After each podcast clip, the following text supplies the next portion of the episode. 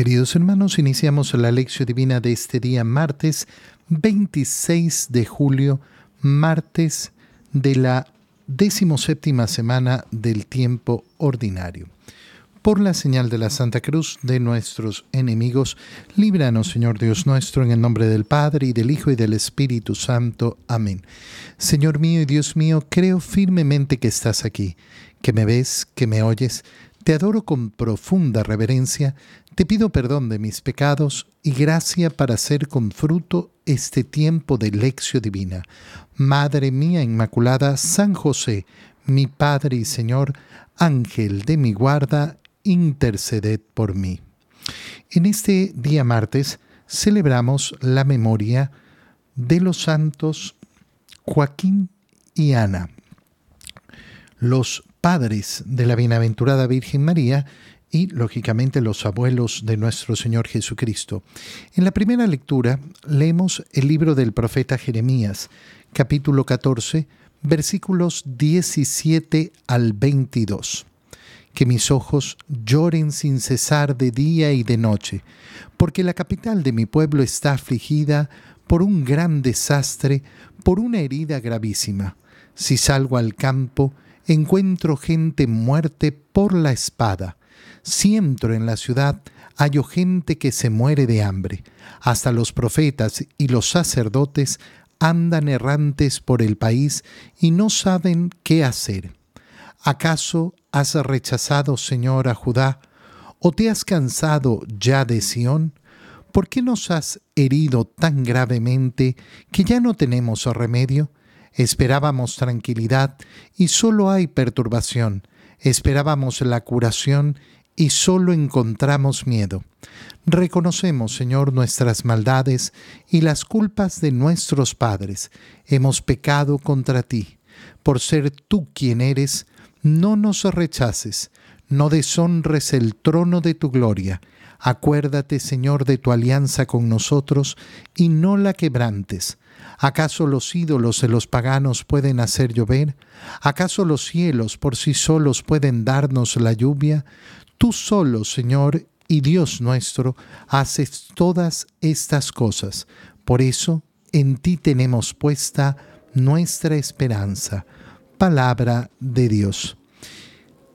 En esta primera lectura del profeta Jeremías vemos una aclamación al Señor, un reclamo al Señor por la situación en la cual se encuentra eh, el pueblo de Israel, en la cual se encuentra la capital de ese pueblo afligida por un gran desastre, por una herida gravísima, Dice Jeremías, si salgo al campo encuentro gente muerte por la espada, si entro en la ciudad hallo gente que se muere de hambre, hasta los profetas y los sacerdotes andan errantes por el país y no saben qué hacer. ¿Qué ha causado tanta aflicción? ¿Qué ha causado tanto sufrimiento? Y lógicamente el profeta va a comenzar a reconocer la causa de esto el Señor ha rechazado a Judá, o se ha cansado ya de Sión. ¿Por qué nos has herido tan gravemente que ya no tenemos remedio? Esperábamos tranquilidad y solo hay perturbación. Esperábamos la curación y solo encontramos miedo. Y empieza entonces el reconocimiento. Reconocemos nuestras maldades, las culpas de nuestros padres. En definitiva, ¿qué hemos hecho? Hemos pecado contra ti. Y entonces no queda otra, no queda otra en el camino de salvación que siempre reconocer nuestras culpas, reconocer nuestros pecados. Es la humildad, la humildad de reconocer. Oye, qué importante es darnos cuenta que en el camino del cristiano, el crecimiento tiene que ser en ese despertar de la conciencia. Qué terrible es tener la conciencia dormida, qué terrible es tener la conciencia anestesiada, qué terrible es vivir en la obscuridad de la inconsciencia, en esa enfermedad profunda que se llama inconsciencia. ¿Yo qué he hecho? No, yo sí he hecho, yo he pecado, he ido contra el Señor, he cometido tantas iniquidades. Y en Entonces, después de reconocer esas iniquidades, mira la frase que dice Jeremías, por ser tú quien eres. No por lo que somos nosotros, sino por ser tú quien eres. Qué bonita forma de acercarse al Señor. ¿Por qué clamo al Señor? ¿Por qué pido misericordia? ¿Por qué pido compasión? ¿Por qué pido las cosas que pido? ¿Porque me las merezco? No, por ser tú quien eres. Por ser tú quien eres. No rechaces, no, de, no deshonres el trono de tu, de tu gloria.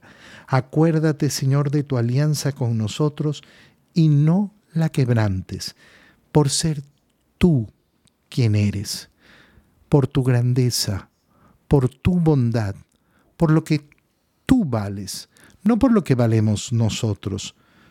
Los ídolos de los paganos no pueden hacer llover. Los cielos eh, por sí solos no pueden dar lluvia. Tú solo, Señor y Dios nuestro, haces todas estas cosas. Por eso en ti tenemos puesta nuestra esperanza. ¿Cuál es la, la gran perturbación del pueblo de Israel? Ese, esa perturbación natural de no tener los recursos, de no tener la lluvia, de estar pasando por una etapa tan triste, tan gris. Bueno, nosotros hemos llevado adelante ya mm, dos años y medio de pandemia. Qué importante seguir clamando al Señor, porque es verdad que estamos en otra situación, no estamos como estábamos al principio, pero seguimos estando en pandemia. Y no nos podemos cansar de orar al Señor para que cese la pandemia, para que podamos volver de verdad a una vida más eh, segura, más tranquila, más natural, digámoslo así. No podemos cansarnos en nuestra oración, no podemos dejar de implorar al Señor. En el Evangelio, leemos el Evangelio de San Mateo, capítulo 13, versículos 36 al 43. En aquel tiempo Jesús despidió a la multitud y se fue a su casa. Entonces se le acercaron sus discípulos y le dijeron, Explícanos la parábola de la cizaña sembrada en el campo. Jesús les contestó, El sembrador de la buena semilla es el Hijo del Hombre, el campo es el mundo, la buena semilla son los ciudadanos del reino, la cizaña son los partidarios del demonio, el enemigo que la siembra es el demonio, el tiempo de la cosecha es el fin del mundo y los segadores son los ángeles. Y así como recogen la cizaña y la queman en el fuego, así sucederá al fin del mundo. El Hijo del Hombre enviará a sus ángeles para que arranquen de su reino a todos los que inducen a otros al pecado y a todos los malvados y los arrojen en el horno encendido. Allí será el llanto y la desesperación. Entonces los justos brillarán como el sol en el reino de su Padre. El que tenga oídos, que oiga palabra del Señor. Ya habíamos eh, eh, escuchado esa parábola de la cizaña, la recordamos rápidamente para poderla eh, explicar en profundidad, para poder sacar todo el jugo que nos está presentando el Señor. El Señor había dicho que un dueño de una tierra había plantado buena semilla. Y sin embargo en la noche vino uno de sus enemigos y plantó junto a la semilla cizaña. Cuando comenzaron a crecer las plantitas, comenzó a crecer también la cizaña. Y entonces los encargados del campo le dijeron al dueño, pero ¿acaso no habías puesto buena semilla? Sí, les dijo, puse buena semilla. Seguro ha venido un enemigo mío y ha plantado cizaña también. ¿Quieres que la arranquemos? No, de ninguna manera. Porque podrían arrancar una planta buena queriendo arrancar la cizaña, porque no sabrían reconocerla. Dejen que crezcan las dos juntas. Cuando llegue el tiempo de la cosecha, mandaré que arranquen primero la cizaña, la aten en gavillas y la arrojen al fuego. Y entonces sí, los granos, lo, la, la, buena cosecha será almacenada en los graneros. Y entonces eh, los discípulos del Señor, después de que Él ha despedido a la multitud y se va a su casa, le piden, explícanos la parábola de la cizaña sembrada en el campo. Es muy importante eh, eh, reconocer esas explicaciones que da el Señor. ¿Por qué?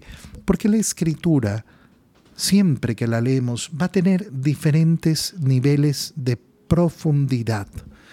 Va a tener una interpretación. Pero por eso es muy importante seguir la interpretación a la luz de la tradición de la iglesia porque la escritura podemos ponernos a interpretar como nos dé la gana y entonces no será luz para nuestro corazón.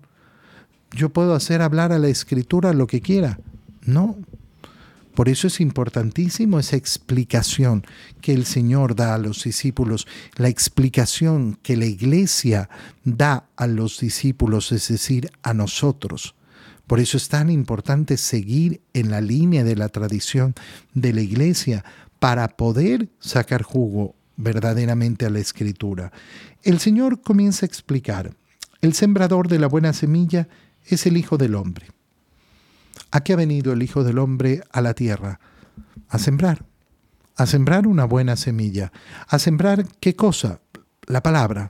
La palabra es la semilla. Pero la palabra no es simplemente la palabra que se predica, porque Él es la palabra. Entonces, Él mismo, el que siembra, es la semilla. Que eso es lo que tiene que crecer en cada uno de nosotros, el mismo Cristo, porque Él es la semilla. El campo es el mundo. Entonces, ¿de qué está hablando esta parábola? De todo el mundo. Esto es lo que sucede en todo el mundo. La buena semilla son los ciudadanos del reino, es decir, aquellos que han recibido la buena palabra, la buena semilla, la palabra del Señor y por tanto pertenecen a ese, eh, a ese reino. La cizaña, en cambio, son los partidarios del demonio. Partidarios del demonio. ¿Hay partidarios del demonio? Sí, por supuesto. Hay personas buenas y hay personas malas, pero hay personas que son partidarias del demonio. Uno tiene que saber distinguir estas dos cosas, porque hay personas que pueden cometer maldades, pero no son partidarios del demonio. Hay personas, en cambio, que se dedican a practicar el mal porque son partidarios del demonio. ¿Cómo se distinguen? Bueno, una cosa es ser un pecador, y un pecador que sabe que está pecando. Un pecador que sabe perfectamente que lo que está haciendo es malo. Otro, muy distinto, es aquel que quiere convertir el pecado en algo bueno. Ese es un partidario del demonio. Aquel que quiere engañar. Te lo pongo muy sencillo. Aquel que pretende decir, no, no, el aborto es bueno. Ese es un partidario del demonio. Ese es un partidario del demonio. ¿Por qué? Porque no es que eh, tenía una dificultad tremenda y cometió el pecado de aborto. Estaba en una situación dificilísima en la cual eh, tenía tanta confusión en su corazón y puede llegar a arrepentirse y, a darse cuenta del mal que hizo. Eso es muy distinto. aquel que quiere convertir en cambio el aborto en una acción buena y decir y, envenenar a tantos diciendo que es una acción buena. Aquel que vive en una condición de atracción al mismo sexo, por ejemplo, bueno, pero reconoce que, no es eh, lo bueno, que no es eh, lo normal, que lucha. Pero aquel que quiere convertir la homosexualidad en, una normalidad y en algo bueno. Bueno, ese es partidario del demonio. Aquel que dice, no, bueno, yo, he cometido adulterio, pero, pero yo sé que está mal. Bueno, es un pecador. Pero aquel en cambio que dice, no, no, no, todos los hombres tenemos que tener nuestras mujeres. Eso está bien, eso está bueno. Bueno, ese es un partidario del demonio. Aquel que quiere convertir el adulterio en una normalidad, en algo bueno. Y partidarios del demonio. El enemigo que ha sembrado la cizaña es el mismo demonio. Ya lo decíamos la semana pasada cuando leíamos eh, esta lectura, eh, la parábola eh, de la cizaña. Decíamos que, claro, el demonio es el que ha instigado en primer lugar al pecado y es el que está instigando siempre al pecado. ¿Por qué lo hace? Lo hace porque es su modo de vengarse de Dios. Como no puede luchar contra Dios, como no puede superar a Dios, ¿qué es lo que va a hacer? Lo que va a hacer es justamente ponerse en esa condición de dañar aquel que es objeto del amor de Dios. El ser humano es odiado por el demonio, ¿por qué? Porque el verbo de Dios se hizo hombre, no se hizo ángel. El tiempo de la cosecha es el fin del mundo. El fin del mundo. Llegará, sí. Oye, no puede haber un cristiano que diga, no, yo no creo que llegará el fin del mundo. Sí, sí, llegará el fin del mundo, llegará el día del Señor. Los segadores son los ángeles. Y así como recogen la cizaña y la queman en el fuego, así sucederá al fin del mundo. El Hijo del Hombre enviará a sus ángeles para que arranquen de su reino a todos los que inducen a otros al pecado y a todos los malvados y los arrojen en el horno encendido. Allí será llanto y desesperación. Yo de verdad no logro comprender a una persona que dice, yo no creo que existe el infierno. No, yo no creo, no creo. Dios es bueno, no, no puede, no puede mandar al infierno a nadie. Eh, todos, todos irán al cielo. Oye, está bonito. Qué linda, qué lindo suena lo que dices. Suena precioso. Pero tú no crees en Cristo. Entonces, tu fe, tu fe es aquella que ha salido de tu cabeza, de tu imaginación. Y yo, la verdad, que prefiero creerle a Cristo antes que creer a lo que ha salido de tu imaginación. No lo sé. Me parece más conveniente ponerme a creerte a ti, a ti. Y lo que tú te imaginas, lo que tú opinas, lo que tú piensas, no, yo prefiero creerle a Cristo. Prefiero creerle al Señor. Prefiero creer en sus palabras y sus palabras son claras y sus palabras son radicales. Son verdaderamente radicales. Llegará el fin del mundo, llegará el día del juicio y habrá un juicio. Y aquellos que han inducido al mal, serán arrojados al fuego del infierno, donde será llanto y desesperación. Y esto es aquello que yo no quiero. No quiero, no lo quiero para mi vida, no lo quiero para mi vida. Por eso, por eso me acerco más al Señor.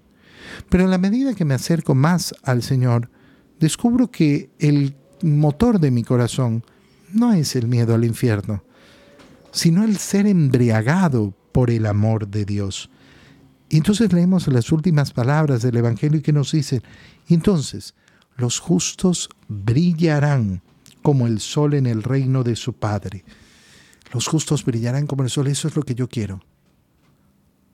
No, no, no quiero simplemente escapar del infierno. Yo quiero la gloria de aquel que brilla en el cielo. Ese es verdadero motor.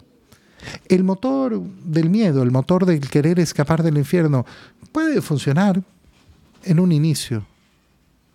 Pero qué importante, qué hermoso es pasar al otro nivel, a ese nivel donde el amor se desborda, donde el amor verdadero por el Señor es el que mueve mi corazón. Te doy gracias, Dios mío, por los buenos propósitos, afectos e inspiraciones que me has comunicado en este tiempo de lección divina. Te pido ayuda para ponerlos por obra.